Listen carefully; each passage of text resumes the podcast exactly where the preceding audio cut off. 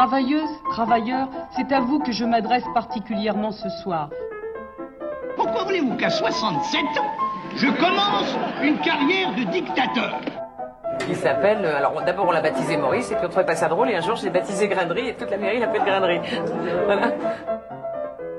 Bonne nuit les petits, faites de beaux rêves, tonton veille sur vous. Le risque d'importation de cas depuis Wuhan est modéré. Il est maintenant pratiquement nul puisque euh, la ville, vous le savez, est isolée.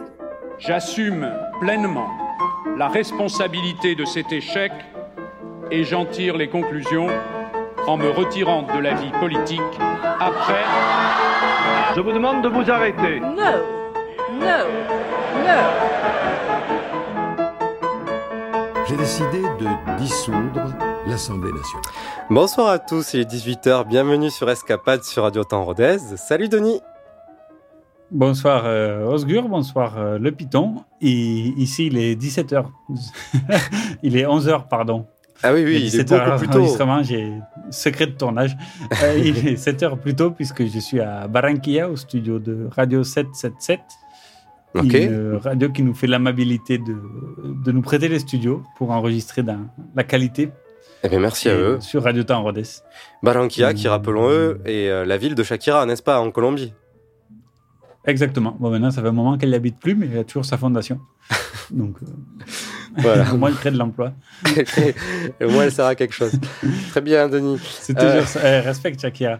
Et euh, en parlant d'artistes, on va parler aujourd'hui d'une autre artiste de notre temps, de notre style, qui se dérange un peu moins, mais, mais qui a aussi, de sa manière, impacté l'histoire de l'art. Oui. Et puisqu'on va parler de, de Frida Kahlo, n'est-ce pas, Osgur Tout à fait, Denis. Et je propose que tu puisses euh, partager euh, la jeunesse, euh, les débuts de Frida Kahlo.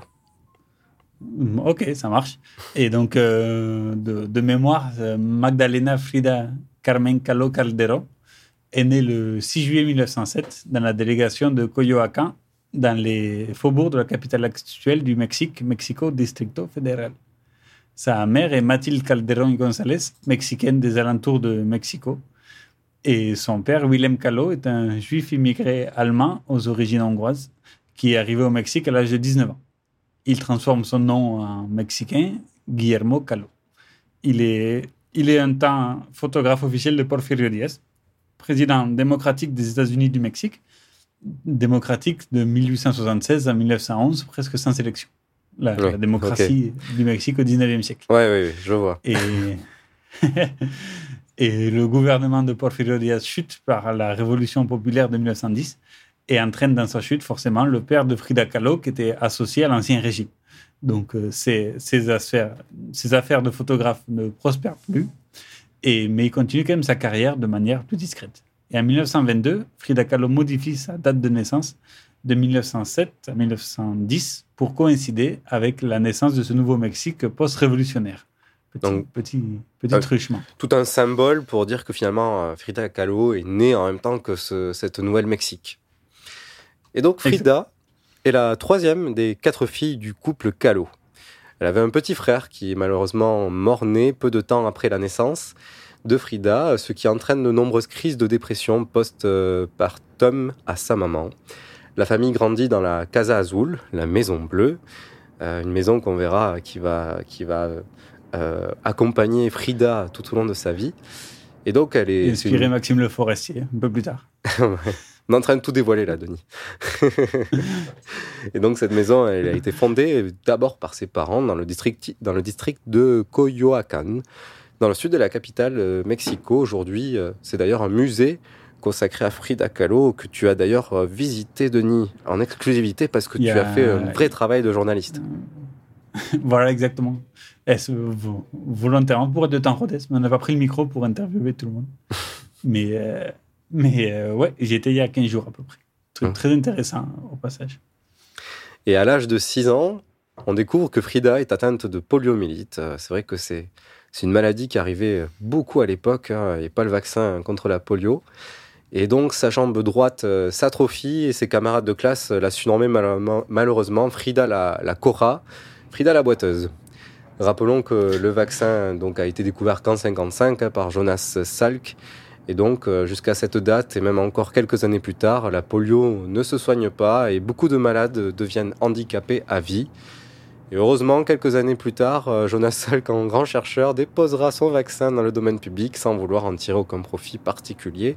Ce qui fait que, bon, on n'entend plus trop parler de polio maintenant, mais à l'époque, euh, voilà, c'était assez euh, compliqué à gérer. Oui. Ben, j'ai une grande tante qui a eu la polio dans les années 70 et qui a été handicapée à vie, donc Mm. même 15 ans plus tard après le, le vaccin. Le- la découverte du Et vaccin. comme ouais. quoi, euh, on peut, quand on a la volonté, euh, faire des vaccins gratuitement et les, et le donner euh, au monde entier pour le bien-être de l'humanité. Autre temps, autre époque. Et, comme on dit. Et euh, à cause de sa maladie, donc Frida a une jambe plus courte que l'autre et plus fine que l'autre. Elle camoufle tout en portant de longues jupes colorées. On reviendra sur, sur ça un peu plus tard. Et en 1922, à 15 ans, Frida intègre la Escuela Nacional Preparatoria, l'une l'une des écoles les plus prestigieuses de la capitale du Mexique, pour de- devenir médecin. Euh, Rêve qu'elle qu'elle a toujours euh, caressé. Elle s'intéresse également aux travaux de son père, photographe et aquarelliste amateur. Et donc s'intéresse indirectement déjà euh, aux arts, puisque la photographie est le 9e art, ou 7e, 8e art, je ne sais plus. Et euh, en 1925 a lieu l'événement qui va changer sa vie. Euh, en rentrant de l'école, son bus est percuté par un tramway de plein fer. Et retour sur cette époque et sur ce tragique euh, accident. Ce sont peut-être les problèmes de santé qui ont poussé Frida à devenir médecin. Elle est entrée dans la meilleure école secondaire du Mexique, la Preparatoria, dans la ville de Mexico. Il n'y avait que 35 filles pour 1965 garçons dans cette école. Contrairement à ses anciennes camarades de classe, les élèves de la Preparatoria étaient créatifs et actifs, tout comme Frida. Alors elle s'y est fait des amis fidèles. Ils s'appelaient eux-mêmes les cachuchas, ce qui veut dire les casquettes, et participaient à des débats politiques et à des farces organisées. Frida, célèbre pour son énergie débordante, était l'une des meneuses incontestées du groupe. À l'âge de 18 ans, la future artiste a eu un terrible accident. Elle voyageait dans un autobus et un tramway lui est rentré dedans. Elle s'est cassé la clavicule, deux côtes, sa jambe, son pied a été écrasé et son épaule s'est disloquée. Mais les blessures les plus douloureuses ont probablement été celles de la colonne vertébrale et du bassin, qui se sont brisées en trois endroits. Les blessures étaient si étendues que les médecins ont pensé qu'elle ne survivrait pas. Mais un esprit fort comme celui de Frida ne pouvait pas être ainsi stoppé. Elle est restée inconsciente pendant plusieurs semaines et quand elle s'est réveillée, elle a immédiatement demandé à son père de lui acheter des fournitures pour peindre. C'est lui qui a conçu un support spécial pour qu'elle puisse dessiner allongée et lui a installé un miroir juste au-dessus d'elle. Le premier tableau qu'elle a dessiné après l'accident est Le bus. Elle l'a reproduit au crayon. Elle a répété à maintes reprises que la peinture lui donnait le pouvoir de vivre et que c'était la chose avec ses proches qui l'aidait à se rétablir. C'est quand même fou. Enfin, vraiment, euh, d'avoir euh, un accident aussi monstrueux. Euh, je sais pas si, Mhm. si vous avez bien perçu à la, à la radio, parce que c'est passé très très vite. C'était un condensé. Mais voilà, les médecins se demandaient si elle allait pouvoir survivre, quoi, tout simplement. Et euh, Ah, c'est un miracle. hein. C'est clair. C'est clair. Et puis, euh, pour sortir justement de cette situation pénible, euh, du coup, elle a la volonté de, de peindre. Et c'est comme ça que commence sa, sa passion pour cet art. Et donc, un an après cet accident, malheureusement, on remarque aussi que l'une de ses vertèbres se trouve de nouveau fracturée. Du coup, elle repart à l'hôpital et doit porter un corset en, en plâtre pendant neuf mois supplémentaires. Donc, euh, vraiment des galères de santé qui, qui vont finalement que commencer. Exactement, comme s'il n'y avait pas eu assez. Mm. Et euh, pendant tout ce temps, donc toute sa rémission, elle commence à se consacrer à la peinture. Cet art lui permet de s'évader par la pensée, par les couleurs. Elle qui passe la plupart de ses journées alitée, couchée, ne pouvant pas bouger du fait de sa situation. Et euh, elle a, avec un chevalet adapté et accompagné d'un miroir conçu par son père, Willem, elle peint allongée. Et par ce miroir, Frida s'observe. C'est certainement des éléments déclencheurs qui expliquent que 55 des 143 tableaux officiellement peints par Frida sont des autoportraits, du coup. Oh, bah ouais. Et c'est clair que ça va être surtout en fait, ça. ouais, on l'a- elle l'a mis sur, sur son lit, on euh, ses parents. ça- alors là, dans les recherches, c'est son père, mais au musée, ils nous disent sa mère. Alors bon, on va dire ses parents. euh, ont mis euh, sur, comme un peu un lit à baldequin, si vous voulez. Mm. Et euh, en haut, sur le, le plafond, ils ont mis un miroir, du coup. Comme ça, elle pouvait peindre allongée, en fait, juste en tendant les bras, quoi, tout simplement. Et pouvoir s'observer, qui était donc le seul sujet de peinture qu'elle pouvait avoir, puisqu'elle ne Oui. pouvait pas sortir, Vous pouvez peindre en tout détail. simplement. Et euh, Denis, on va écouter ensemble Lila Downs et Mariachi Juvenile Mhm. de Tecalitan et c'est la Llorona sur Radio Temps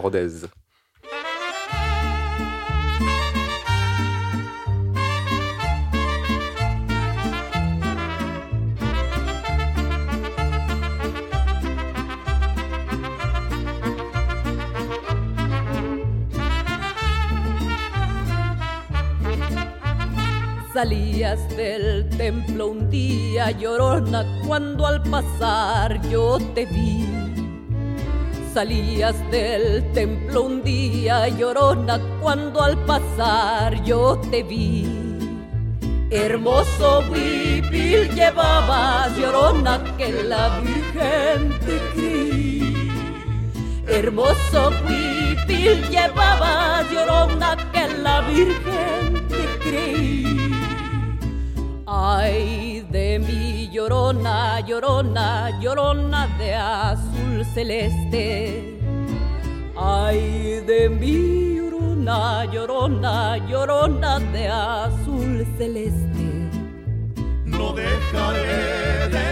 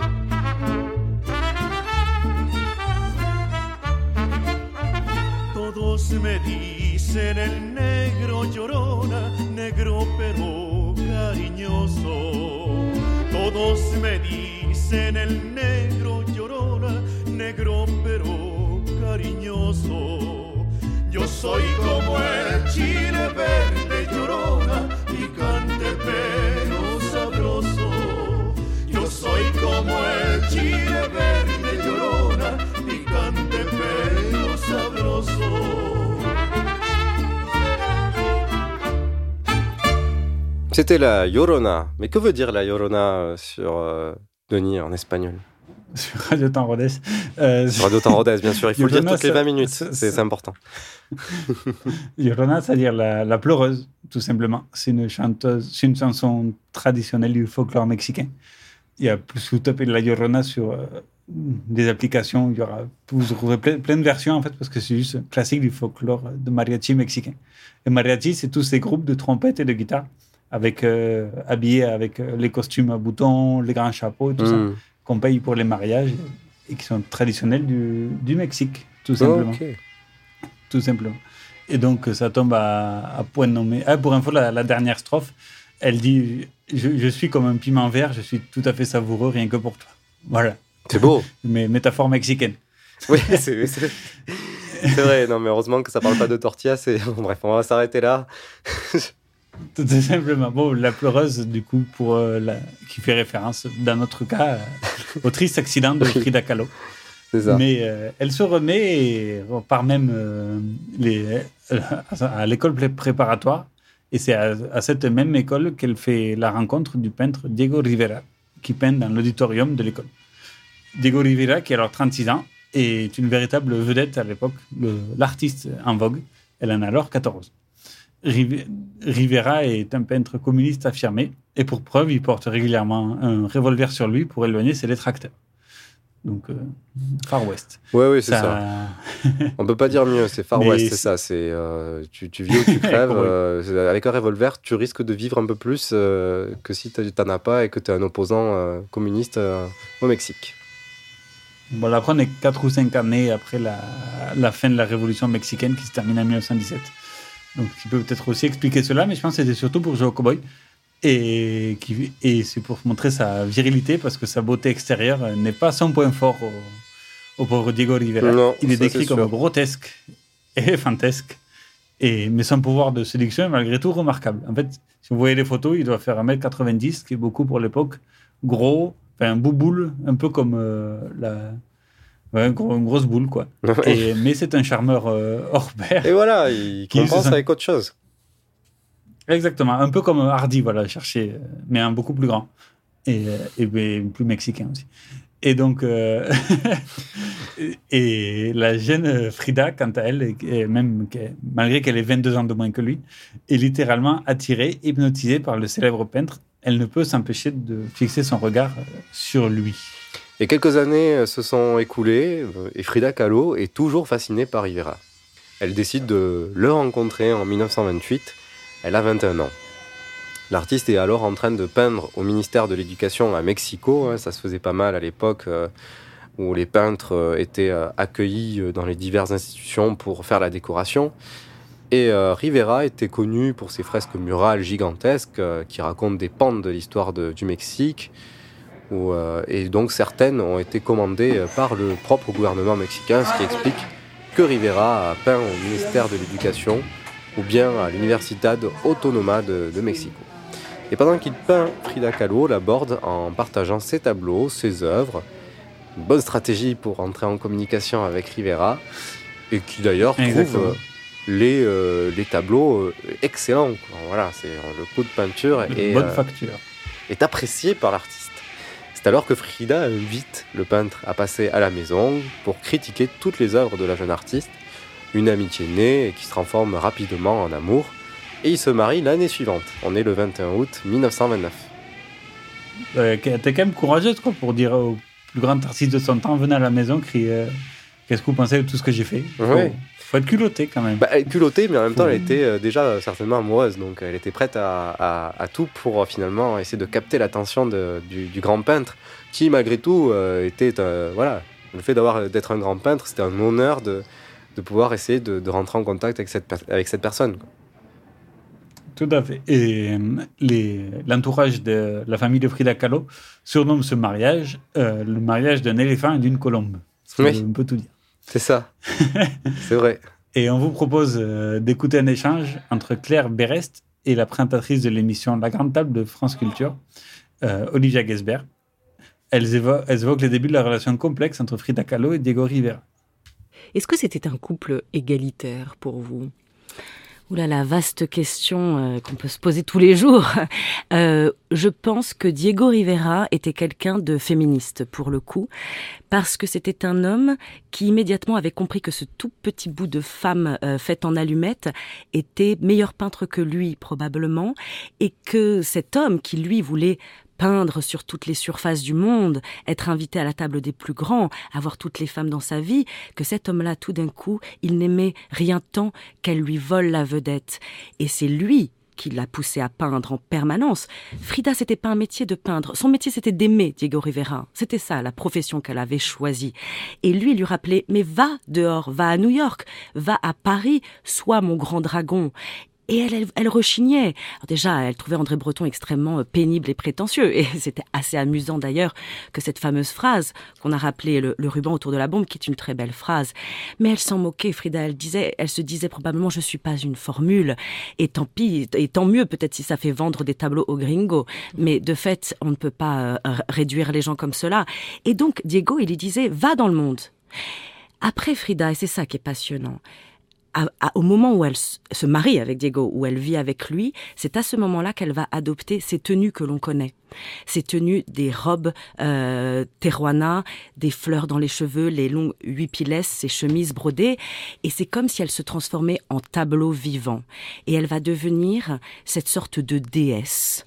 Euh, pour lui, d'une certaine manière, comme si ces deux peintres se répondaient en écho. Mais une chose aussi, c'est que là où c'est égalitaire, euh, leur relation, c'est que peu importe le corps, peu importe euh, l'amour physique, peu importe tout ça, tout ça on le connaît, c'est les montagnes russes, c'est passionnant. Mais il y a un dialogue entre eux qui débute entre deux personnes, pas un homme et une femme, entre deux personnes, et Diego qui lui a déjà été à Paris, qui a 20 ans de plus, qui a déjà été marié, qui a crevé la dalle avec Picasso, qui connaît tout le monde, tout d'un coup il se rend compte que quand elle parle, elle est peut-être la seule personne avec qui il peut parler comme ça de peinture. Si ça, c'est pas égalitaire et fantastique, alors après, oui, les trahisons, les déceptions, les coups de poignard, c'est, c'est le sang de la vie. Oui, oui, c'est bien sûr, c'est le sang de la vie, mais quand même, est-ce qu'on peut dire à 100% que Rivera était féministe? Je ne sais pas. Ce qui est sûr, c'est qu'il n'a pas gêné Frida, Kahlo à, à- à- s'exposer. Il n'a pas gêné à se, Frida Kahlo à se mettre en avant sur ce que- ce qu'elle fera pendant toute sa vie sur les œuvres artistiques. Mais bon, on verra qu'il n'a pas du tout été l'homme exemplaire. Mais pas du tout. Non, qu'il est, mais certains moins que d'autres, comme on dit. Oui, oui, mais bon. Bref, en tout cas, euh, on tenait aussi, euh, chers auditeurs, si vous entendez quelques travaux derrière, c'est normal, c'est la vie colombienne, c'est la fête, c'est les joies des travaux, et on, on fera avec. Non, c'est on- que le, le studio où je suis est en train d'en créer un à côté. Quelques travaux pourtant. La porte est fermée, c'est isolé, mais c'est vrai. que- on croise les doigts pour que ça se Que- passe pas trop mal. en tout cas, pour revenir sur le sujet, l'année l'année C'est pas suivante. pire qu'une autre émission en Tunisie. Non, c'est sûr, c'est sûr. On, on essaie de faire, de, faire mieux. L'année suivante, euh, donc on est en 1930, Kahlo et Rivera vont à San Francisco, où euh, Rivera vient d'être chargé de réaliser cette fois-ci des peintures murales, mais dans divers endroits de la ville, comme par exemple à la California School of Fine Art, ou- bien au Stock Exchange, tout simplement. Et les deux cherchent à s'épanouir dans cet Éta- États-Unis à l'opposé de leurs idées politiques. hein. Bon, on n'est pas, euh, on n'est pas non plus aux États-Unis de Reagan, mais c'est pas non plus l'URSS soviétique. Ils souhaitent fonder. D'ailleurs, c'est assez drôle que, que Diego Rivera, qui s'affiche communiste, peint au Stock Exchange de San Francisco. Ouais, c'est qui est ça. la bourse, en fait. Oui, donc au final, euh, Tout bon. Est-ce qu'il avait vraiment les idées politiques euh, qui passaient au-dessus des idées, des, des- du besoin si. du porte-monnaie? Voilà. En tout cas, euh, Je c'est un gros dilemme. hein. Et suite à son terrible accident, Frida Kahlo a son bassin déformé. hein. Et euh, comme on l'a vu tout à l'heure, euh, gros gros accident hein, qui a impacté la colonne vertébrale et vraiment d'autres parties de son corps qui sont assez du coup euh, euh, importants pour, euh, pour faire un enfant. Et donc euh, le fait qu'elle ait un bassin déformé l'empêche empêche le fœtus, de, le fœtus de se développer convenablement. Et euh, cette année-là, elle subit déjà une première fausse couche euh, euh, à cause de, de cet accident en fait. Ouais, une fausse couche qui est tout le temps un événement traumatique pour une femme, mais euh, qui en plus devait être atrocement douloureux du fait de sa situation physique, tout simplement. Et deux ans plus tard, elle tente une nouvelle fois d'avoir un enfant avec Diego. Et l'expérience est douloureuse. Écoute un extrait du documentaire Frida Kahlo, portrait d'une artiste, puis explication de deux peintures de Frida Kahlo. Kahlo se sent seule. Rivera travaille en permanence. Elle tombe malade. Lorsqu'elle consulte un docteur pour son pied qui se dégrade, elle découvre qu'elle est enceinte. La grossesse réveille alors toutes sortes de craintes chez elle. Elle a peur que la tendance à l'épilepsie de ses parents soit héréditaire et que son corps mutilé ne supporte pas son enfant. Elle essaie d'avorter, mais finalement reste enceinte. Le docteur l'avise d'aller jusqu'au terme, lui suggérant une césarienne à la fin de la maternité. Mais il n'en fut rien. La nuit du 4 juillet 1932, elle fait une fausse couche horrible. On l'emmène à l'hôpital Ford, où elle perd le bébé. Frida et la fausse couche. 1932, lithographie sur papier. Sur cette première lithographie, Kahlo essaie de décrire les événements conduisant à sa fausse couche. L'hôpital Henry Ford, le lit d'hôpital de Kahlo, est dans une plaine désolée, où la zone industrielle de Détroit apparaît en arrière-plan. Elle tient dans sa main un ruban où se trouvent les objets symbolisant son avortement. Le fœtus, un escargot qui représente la lenteur de la grossesse, une réelle et irréelle représentation organique et mécanique de son pelvis qui n'a pu soutenir la vie. Elle pleure et il y a des mares de sang sous son corps. C'est- peut-être l'un des tableaux les plus connus de Frida Kahlo, hein, euh, en plus des autoportraits où on voit juste son visage euh, avec beaucoup de choses aussi, beaucoup d'émotions derrière. Et euh, voilà, c'est un tableau qui est très très lourd, euh, qui évoque beaucoup de choses. Ouais. C'est cet avortement, voilà, c'est un réel traumatisme euh, pour Frida Kahlo qui doit admettre qu'elle ne pourra jamais avoir d'enfant. Elle exprime sa tristesse dans de nombreux tableaux, hein, pas que celui-ci. Euh, dont une où elle est assise d'ailleurs sur un lit d'hôpital à côté d'une poupée euh, qui en fait représente son enfant mort-né, hein, une poupée toute blanche. Les deux personnes sont assez stoïques, hein, Frida Kahlo et, et la poupée. C'est d'ailleurs euh, une constance qu'il y a sur, euh, sur ces tableaux. Et l'œuvre d'ailleurs elle s'appelle Moi et ma poupée. Voilà.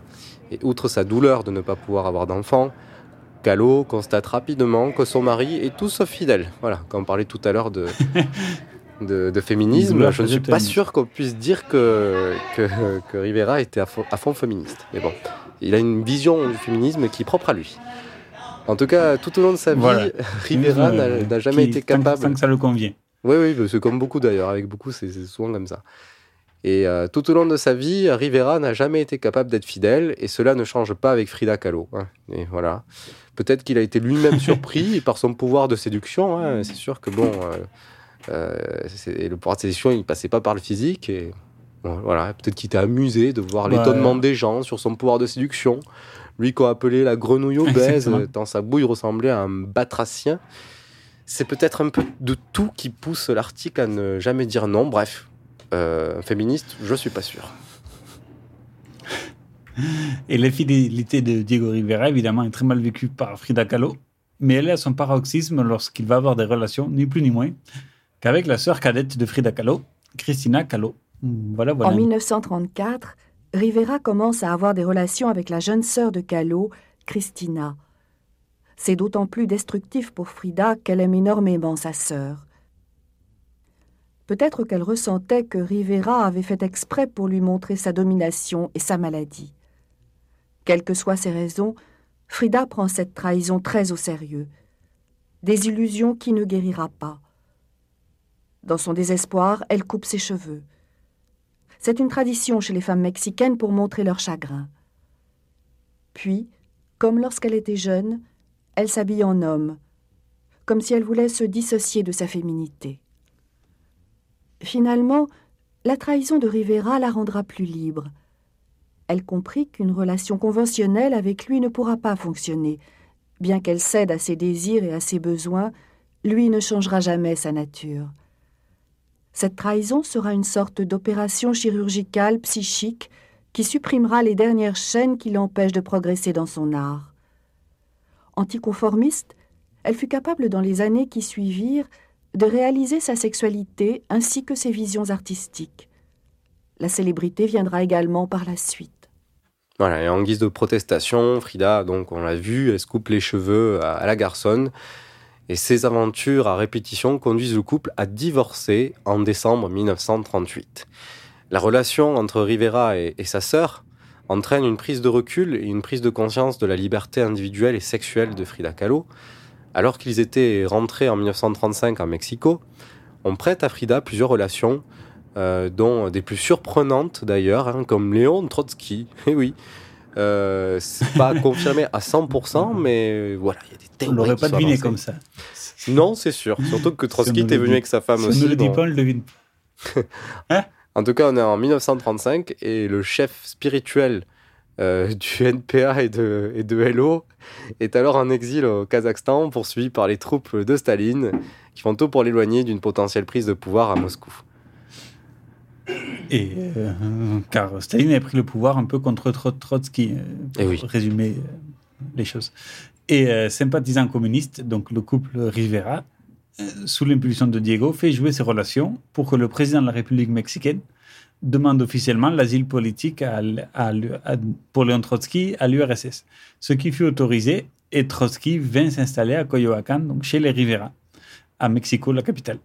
Et finalement, les services secrets soviétiques eurent la peau de Léon Trotsky en 1940, donc ça a duré 4 ans et demi, 5 ans. On écoute un petit extrait sur Trotsky. Malgré que Rivera ne soit plus un fervent communiste, il s'engage à faire venir un des pères de la révolution russe, Léon Trotsky, à Mexico. Rivera lui promet asile. Le 9 janvier 1937, Trotsky, sa femme et un assistant arrivent à Tampico. Max Sachtman, le président du comité américain communiste, et Kahlo, qui remplace Rivera alors hospitalisé, les accueillent à leur arrivée. Les Trotsky sont conduits chez les parents de Kahlo.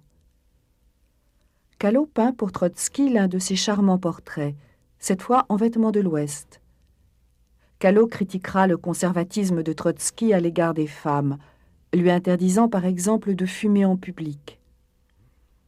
C'est ce portrait qu'André Breton voit pendant une visite qu'il rend à Trotsky en avril 1938. Il clamera ensuite haut et fort que Kahlo est vraiment un peintre leader surréaliste. Je crois que Tony, tu as une petite anecdote à ce sujet. Oui, tout à fait, parce que si vous êtes, quand vous irez au musée, donc euh, la Casa Azul de Coyoacán, euh, exposé en vitrine, il y a la lettre officielle du, du gouvernement mexicain, signée par le président de l'époque, qui euh, demande euh, le- le- que Léon Trotsky soit accueilli au Mexique, euh, que l'URSS envoie Léon Trotsky à l'URSS. Ok. Donc il y a la lettre euh, sous, sous une vitrine et tout ça, dactylographiée. Voilà, petite anecdote. Merci. Merci. On voit que. Donc quand on a poussé les recherches à bout, on Bah oui. ne peut pas faire mieux. C'est magnifique. à noter quand Bon, même. Après, c'est une étude tout à fait formelle, elle n'a pas grand intérêt. Mais comme, il- comme, en- comme en fait, dans dans la maison musée, il y a très peu d'œuvres de Frida Kahlo. Et du coup, ils ont meublé avec des meubles d'époque et choses comme ça. Qui est super intéressant. La maison de l'artiste est super intéressant. Mhm. Mais il faut pas y aller en espérant voir beaucoup de tableaux de Frida Kahlo. Oh, c'est déjà ça. Déception, voilà. mais après, en tant que maison d'artiste comme euh, celle de Monet et tout ça, à, à Giverny, ça c'est super. C'est aussi intéressant de voir le contexte de l'artiste. Bah, C'est-à-dire que les œuvres de Frida Kahlo sont dans des grands musées euh, qui ont beaucoup plus d'argent, j'imagine, que la Casa Azul. Enfin, Oui, exactement. Je pense que c'est pour ça. Oui, oui. En tout cas, si on revient, à, ils sont- si on revient à l'époque Trotsky, Voilà. euh, à noter que bon, Frida Kahlo va bien au-delà d'un simple, d'une simple sym- sympathisante communiste. hein. parce qu'au fond, c'est pas, c'est Ah pas. ben là, c'est la fraternité des peuples euh, jusqu'au. jusqu'au- Oui, alors il y a, Abouti, quoi. il y a de ça, mais au-delà d'être communiste, euh, ce qui touche d'abord, ce qui la touche d'abord, c'est la défense des droits des femmes et leur émancipation. On le voit d'ailleurs dans bon nombre de tableaux qui sont consacrés à cette lutte. On y voit des autoportraits de Frida, cigarette à la main, qui, euh, comme, comme certains portraits, euh, certains dessins euh, ho- hollandais euh, du XVIe siècle, tous- les portraits de, de Frida Kahlo sont remplis de symboles. Et donc là, la cigarette à la main, ça veut simplement Mhm. dire symbole d'auto- d'autonomie. Et puis même, sans parler de symboles, c'est vrai qu'à l'époque, dans les années euh, 30-40, euh, des femmes qui fumaient, c'était des femmes qui voulaient euh, avoir l'indépendance. C'était c'était- c'était ça aussi. Coco Chanel, tout ça, tout ça. Exact. Et donc on peut citer également le tableau de nu dans la forêt où Kahlo met en scène deux femmes nues, l'une caressant le cou de l'autre de manière sensuelle devant un arrière-plan de, de jungle. Par cette peinture, Kahlo évoque l'attirance qu'elle a pour les femmes et donc euh, vous pouvez notamment faire des recherches sur euh, les différents. On vous conseille fortement, hein, c'est forcément une, une émission de radio, difficile de vous faire des, des descriptifs assez exhaustifs tant il y a à dire sur chaque tableau.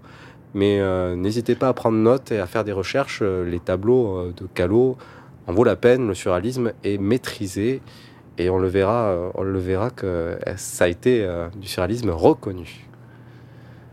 Plus, c'est tout, euh, c'est tout un monde euh, propre du fait de sa vie toute particulière et des couleurs et tout ça qu'on n'a pas l'habitude de voir euh, dans les peintures occidentales, on va dire. C'est ça. Des choses comme ça. Donc, on vous renvoie, on vous renvoie euh, à nos moteurs de recherche favoris. Et aux différents Et, euh, musées. écoutons et aux différents musées, évidemment.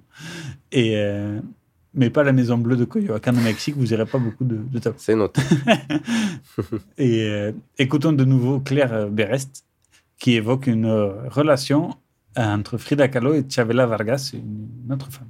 On lui prête une relation avec la jeune Chavela Vargas, qui a eu elle-même une vie complètement euh, étonnante, puisqu'elle a connu le succès tôt, puis une sorte de très très longue traversée du désert, avant de se retrouver encore une fois en haut de l'affiche à la toute fin de sa vie avec cette voix rauque incroyable. Et de fait, elle parlait voilà de son rapport à, la tequila comme d'avec euh, peut-être le plus grand amant de sa vie ou la plus grande amante de sa vie. Et elle a eu ça en partage probablement avec Frida. Moi, tout ce que je veux m'imaginer, c'est une seconde, peut-être une passe- passer une soirée avec ces deux femmes. Ça, ça devait être quelque chose. Ah, C'est sûr, c'est sûr. Parce que c'est vrai qu'on l'a pas Berest qui beaucoup se dit. croit dans Minuit à Paris un petit peu. non mais on, on l'a on l'a pas vraiment dit. euh, Frida Kahlo, c'est, elle- elle- vous le verrez, elle a connu des drames tout au long de sa vie, mais du coup, elle a pu puiser cette euh, une énergie folle et intense pour croquer la vie aussi à pleines dents. Elle était très joyeuse, très chambreuse, avec un esprit euh, très indépendante. Et, euh, et- et forcément aussi les, les différentes difficultés qu'elle a eues dans sa vie, comme bah, le, fait qu'elle soit trompée euh, par son, par son mari Rivera et que- qu'elle son voit sa sœur. C'était aussi une libération quelque part. C'est triste, mais ça a été pour elle. Elle l'a perçu aussi comme une manière de s'émanciper. euh, et, voilà, c'est vrai que, que ces deux personnages ne, ont partagé certainement des soirées très intéressante à, à base de blagues, d'alcool, de relations, etc. Ça devait être très folklorique. Eh, Exactement. Et dans le musée de, la Casa Azul de Coyoacán, il y a un, un film d'images qui tournait à la maison des couples Calo et, Rive- et Rivera, d'images d'archives, qui, qui, là, pour le coup, est super intéressant. Ça dure un quart d'heure, sans, sans- sans son, c'est super intéressant. Ok. Voilà. Et donc, euh, Frida Kahlo, donc, euh, comme l'expliquait Osgur, passe par des hauts, mais aussi des bas. Ça m'étonne tellement, bien sûr, bien qu'elle soit profondément blessée donc, de la relation de Rivera avec sa sœur. Elle pardonne l'artiste. Les, deux restent très proches et continuent à s'aimer malgré, tout ça. Mais outre les peines sentimentales, Frida Kahlo se bat contre son corps et, et les douleurs. Elle lutte jour après jour contre sa jambe droite qui est restée atrophiée depuis son enfance par la poliomyélite. Elle, euh, il faut aussi dire que son accident en bus n'a évidemment pas, rien arrangé à l'affaire. Elle subit alors beaucoup d'interventions chirur- chirurgicales pour tenter de sauver cette jambe. Et cela fatigue euh, Frida, évidemment, tant physiquement qu'émotionnellement. Car euh, si la médecine aujourd'hui peut être très douloureuse, il y a 70 ans, 80 ans, Et encore plus. on vous laisse imaginer. Et euh, souvent, donc, contrainte au repos, à l'immobilisation, elle plonge petit à petit dans l'alcool, dans la tequila, ce qui entraîne de nouvelles hospitalisations. C'est un véritable euh, cercle vicieux. Et no estoy enferma, estoy rota, disait souvent Frida Kahlo, qu'on peut traduire sous Je ne suis pas malade, je suis brisée. Et toute sa Le vie. poids des mots. Voilà, on sent que c'est compliqué. Quoi. Et toute sa vie, Frida Kahlo a été complexée par sa jambe plus courte que l'autre, du fait de la polio contractée. Donc, on, on l'a vu, elle avait 6 ans. Elle a toujours cherché à, à le compenser, d'abord en portant des talonnettes euh, sur une de ses chaussures, ou parfois en mettant 5 ou 6 paires de, chauss- de chaussettes à son pied droit. Ce qui explique aussi euh, tous ses habits euh, de jupe, etc., pour cacher un peu tout ça. Par ailleurs, Ça explique aussi beaucoup de transpiration oui. au pied droit, s'il faisait chaud. c'est sûr. C'est sûr. Denis, euh, ça c'est du journalisme, encore une fois. Non, ça l'explique pas au musée, ça, on le devine. oui, c'est vrai. Quand tu dis qu'un musée il fait 30 degrés, quand tu dis qu'il y avait 6 paires de chaussettes, tu dis, Je te rassure, il va faire froid. il commence à faire sévèrement chaud aussi en France. Et par ailleurs, Frida pour euh, se fait euh, toujours porter de longues jupes amples et colorées, typiques des habits traditionnels mexicains. Et d'ailleurs, euh, c'était une des seules artistes qui, qui mettait en valeur des, des habits traditionnels euh, au Mexique. hein. C'est vrai qu'à l'époque, beaucoup de gens qui, qui étaient euh, influents euh, mettaient des, des habits occidentaux. Non, Frida Kahlo, elle, elle- elle s'amusait à, à mettre en avant des, des habits traditionnels. Donc, euh, mexicanité. de diverses origines, petit à petit, Frida s'est revêtue de jupes et de huit piles des femmes tehuanas, tehuanas, pardon, et, et les, les Non, Te- Tehuanas, Tehuanas. tehuanas. Et les huit piles, est-ce qu'on dit ça comme ça? Oui, pile, oui, très bien. sont comme des t-shirts féminins en manches courtes et bordés traditionnellement à la main. Et los Tehuanas sont un peuple originaire de la région de Tehuantepec, dans la région de, de Oaxaca, au Mexique, sur la, la côte pacifique au nord du Guatemala, voisin- Guatemala voisin. Los euh, Tehuanas ne sont pas stricto sensus directement issus des Mayas d'ailleurs, et ce sont une nation qui a toujours su conserver une sorte d'indépendance. Et si Frida choisit de s'habiller en habits traditionnels de Tehuana, c'est avant tout car euh, c'est une société encore aujourd'hui matriarcale. Ce sont les femmes qui ont le pouvoir dans cette nation-là. Pour cela, c'est pour ça en fait que Frida aussi, en guise d'engagement, a choisi de rendre hommage à cette tradition plutôt qu'à une autre et encore moins une tradition occidentale euh, patriarcale. Tout à fait. Les Tehuanas, donc c'est une culture euh, très forte pour le coup encore aujourd'hui, et, et qui ont aussi leur propre langage, donc leur, propre coutume, leur propre religion. Mm. Et depuis une quinzaine d'années, ils est, euh, en gros dans les années 80, il y a presque plus personne qui apprenait euh, la langue, tout le monde passait à l'espagnol et allait étudier dans les grandes villes et tout ça. Mais ces mêmes gens, 15 à 20 ans plus tard, du fait qu'ils n'ont pas trouvé de meilleure situation ailleurs, ils sont revenus à la région et maintenant c'est eux qui défendent le plus et qui enseignent le plus le langage tehuana, la culture, les, les poteries, ils vivent aussi beaucoup de poteries et tout ça, et d'agriculture. Donc euh, voilà, et c'est une culture qui redevient forte un peu en contrepartie de la mondialisation, tout simplement. Mais c'est toujours fragile évidemment, dans- comme toutes les, les minorités les cultures fortes Mm. dans la mondialisation. tout simplement. Mais ça reste une société matri- matriarcale, donc ce qui euh, passionne Frida pour ce sujet aussi. Et euh, pour, pour cause de ses nombreuses blessures à la colonne vertébrale, Frida Kahlo devait souvent porter des corsets de plâtre ou de cuir, corsets qui la faisaient atrocement souffrir. Et pour cette raison, elle, essayait, elle essayait de, les embellir. Donc elle, peignait tous ses corsets pour, les camoufler et pour euh, mettre de la couleur dans son quotidien. Et l'un d'eux était même affublé du marteau de la faucille rouge. C'est un grand corset blanc avec, euh, avec le symbole communiste euh, qui prend les, les- Comme par hasard. les trois quarts du corset. C'est assez intéressant. et ces corsets, qui pour Frida étaient des objets presque de torture, ont été plus tard repris comme des objets de design et de mode, notamment par euh, divers grands couturiers, dont Jean-Paul Gaultier. Et à la, et à la Casa de Musée, là, on peut, il y a un corset rose dé- designé par, par Jean-Paul Gaultier en 2004, je crois. Oh, ok. voilà. Comme quoi Toujours une icône de mode. Tout peut être euh, objet de mode. Aujourd'hui, euh, voilà, toujours un exemple. Et par ailleurs, la peinture est pour elle donc son moyen d'expression, hein, sa manière d'extérioriser ses sentiments les plus durs. Et par le surréalisme, ses portraits euh, et ses autoportraits choquent les spectateurs de par la précision des traits. hein, c'est le but du, du surréa- surréalisme, pardon. Et donc les traits les plus cruels, comme euh, la froideur des personnages dessinés, la mise en avant d'éléments mortels comme le sang, la présence d'un fœtus mort, la présence de larmes. Et André Breton, chef de file du, du surréalisme, n'a de cesse que d'encenser l'artiste. Oui, alors Breton est tellement amoureux de ce qu'elle fait, mais c'est pas, pas forcément réciproque. On le verra un petit peu plus tard. Non. Bon, euh, loin de là. Mais en attendant, euh, attardons-nous sur l'un des plus remarquables tableaux de Frida Kahlo, qui est qui s'appelle Quelques petites piqûres. Et ensuite, on va enchaîner avec une petite chanson de, de, sa, de son amante, Chavela Vargas, Paloma Negra. Exact, c'est parti. Callot apprend qu'un homme ivre a tué son ami, la poignardant une vingtaine de fois. Cet homme insistera pour n'avouer qu'il n'a donné que quelques petites piqûres. Cette histoire sordide devint la base pour Callot d'un de ses chefs-d'œuvre. Le corps est disposé à l'abandon, pendant que le sang s'écoule des blessures. Le meurtrier regarde sa victime, l'arme à la main, et une bannière proclame les quelques petites piqûres.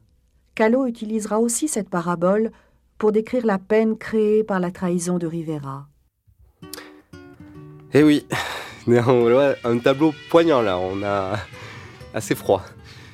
Euh, du coup, on va écouter Chavela Vargas, comme tu Ouais, l'as ça, dit. ça allège l'esprit avec une petite chanson. C'est ça. Et puis, euh, on se retrouve tout à l'heure. Il est 18h42 sur Radio Temps Rodez.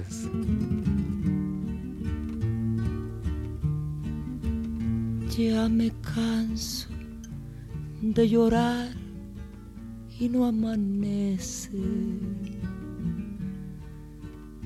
Ya no sé si maldecirte o por ti rezar. Tengo miedo de buscarte y de encontrarte. donde me aseguran mis amigos que te vas. Hay momentos en que quisiera mejor rajarme y arrancarme y a los clavos de mi penar pero mis ojos se mueren sin mirar tus ojos y mi cariño con la aurora te vuelve a esperar. Y agarraste por tu cuenta la parranda.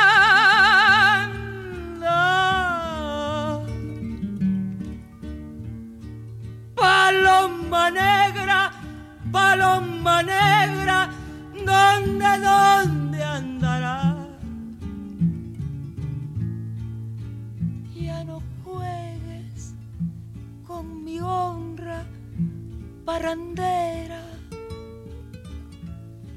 Si tus caricias han de ser mías, nadie más.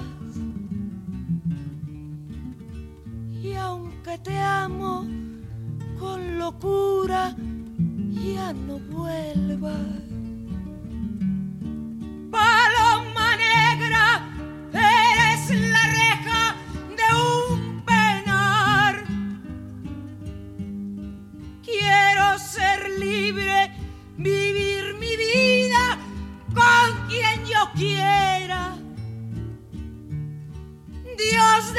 fuerza, que me estoy muriendo por irla a buscar. Y agarraste por tu cuenta las parrandas.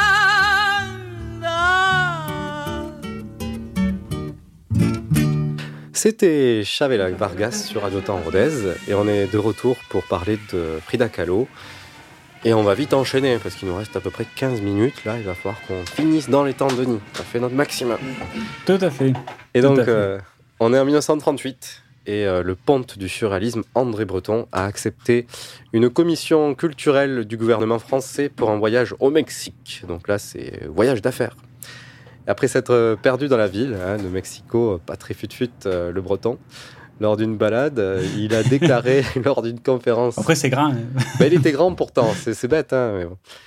Il a déclaré lors d'une conférence à l'Universidad Autonoma de Mexico Je ne sais pas pourquoi je suis ici. Le Mexique est le pays le plus surréaliste dans le monde. Voilà. Au final, euh, il, il est bien tombé. Amoureux de son concept. Oui, c'est clair, il avait un concept, il y allait à fond. Et c'est lors de ce voyage qu'il rencontre de nombreux artistes mexicains, dont le couple Rivera, Rivera Kahlo.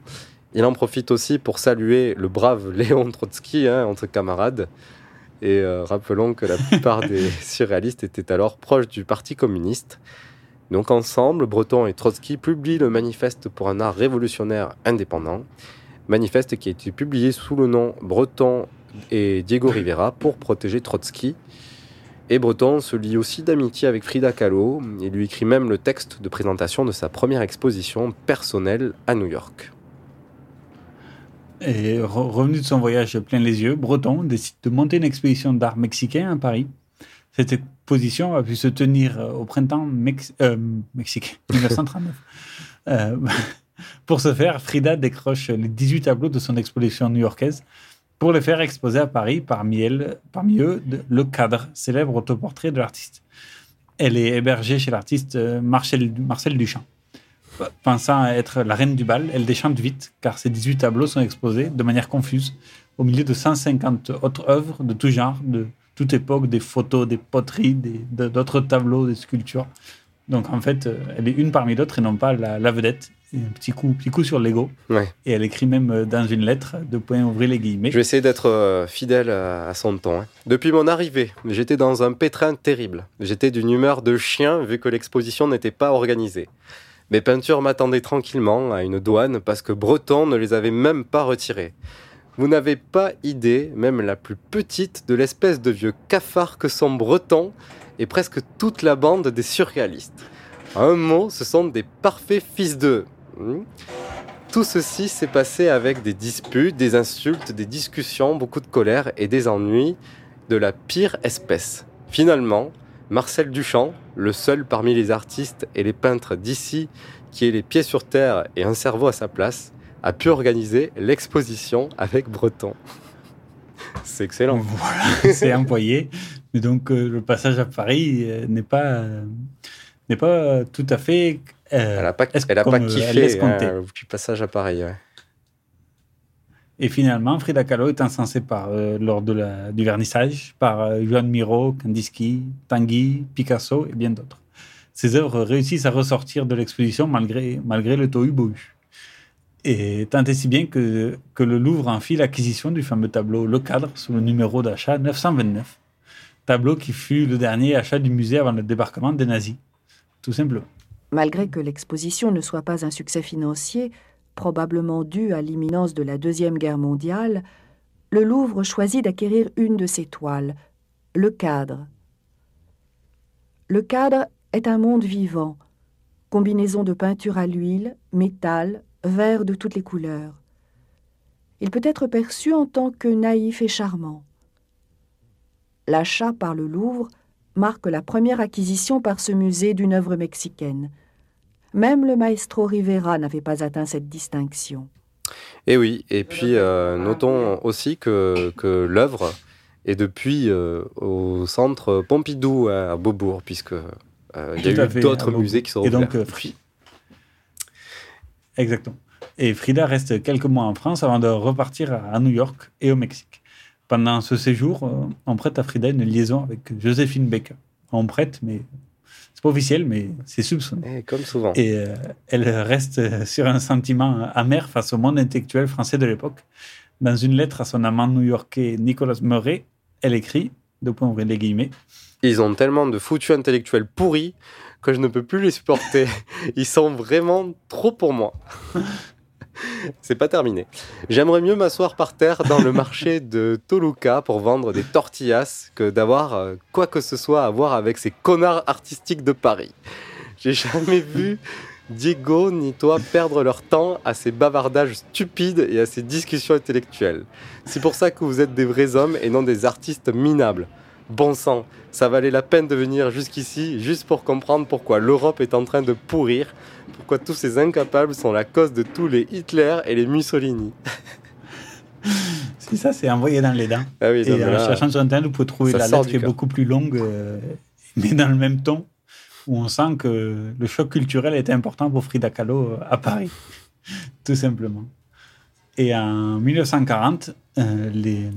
la France est envahie, mais ça c'est une autre histoire. Et euh, une- de nouvelles douleurs suite à une mycose à la main obligent Frida à partir à San Francisco, puisqu'elle est à New York, se faire euh, soigner par le docteur LESR. Elle le paya avec une toile. Par euh, truchement du hasard, Diego Rivera se trouve aussi à San Francisco à cette période.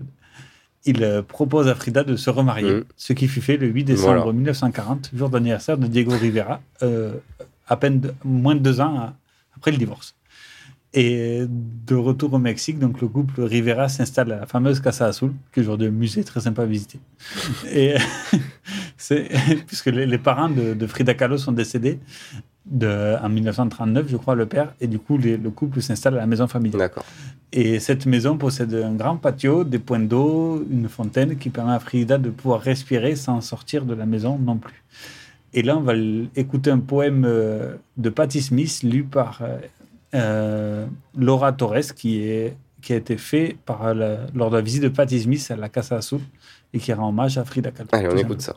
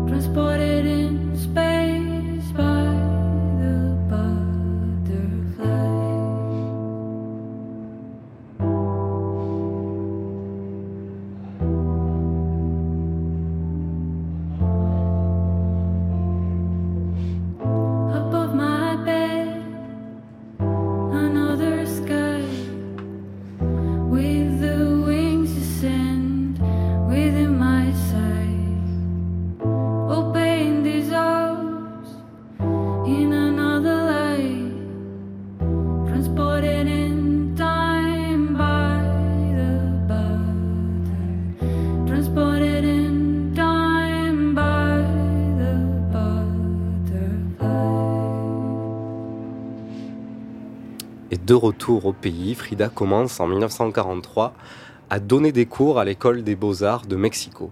Frida est même nommée en 1942 au Seminario de Cultura Nacional, élite de 25 artistes nationaux mexicains reconnus par l'État et par leur père.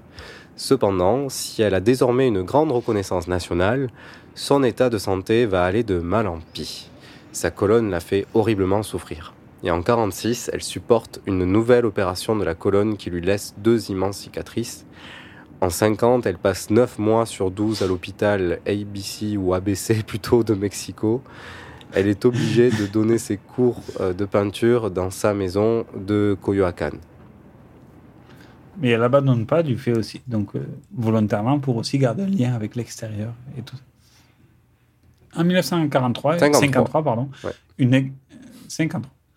Une expo photo et, sur, Frida par Lola Alvarez Bravo est organisée à Mexico, donc une photographe qui a photographié Frida, Frida tout simplement. Hospitalisée, Frida Kahlo est interdite de se lever par son toubib.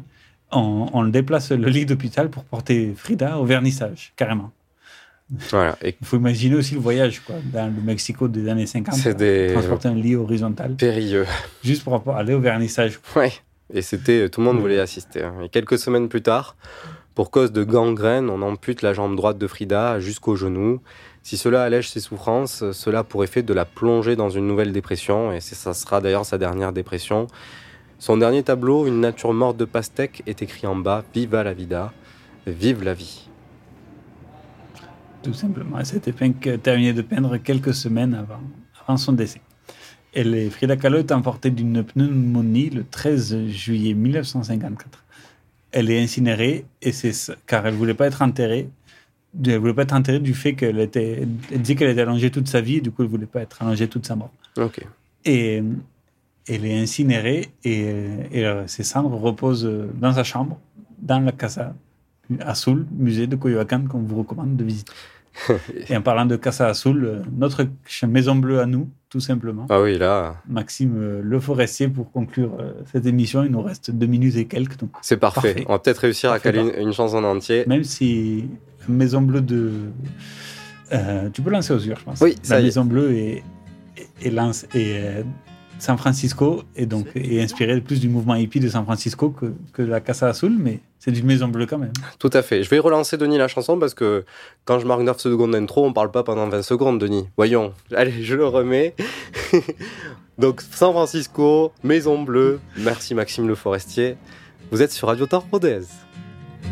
C'est une maison bleue, adossée à la colline.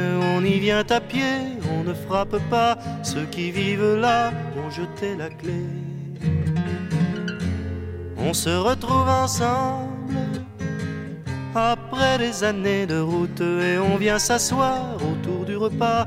Tout le monde est là à 5 heures du soir. Quand San Francisco s'embrume, quand San Francisco s'allume, San Francisco.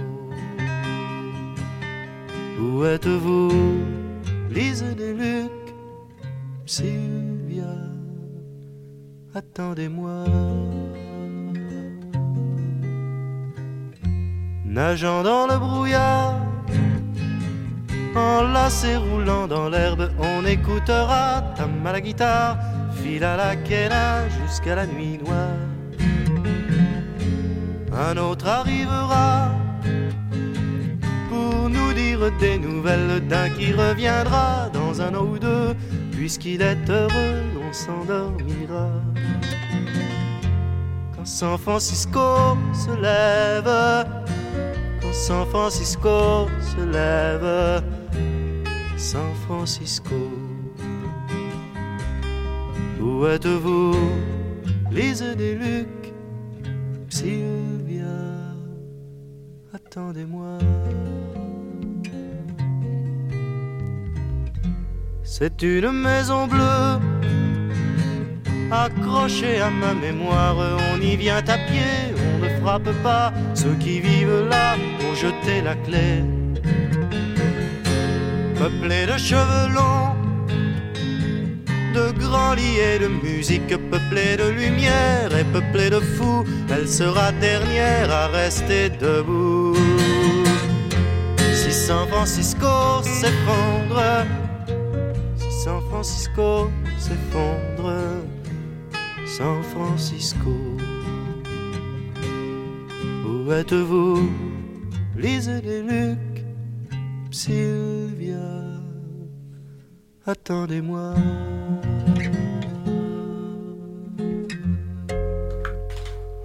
Voilà, c'était Maxime Le Forestier sur Radio Temps Rodez. Et puis, on vous souhaite à tous d'ailleurs de passer une bonne soirée et un bon week-end. Denis, je te souhaite aussi de passer un très bon week-end en. Colombie. Exactement, c'est prévu.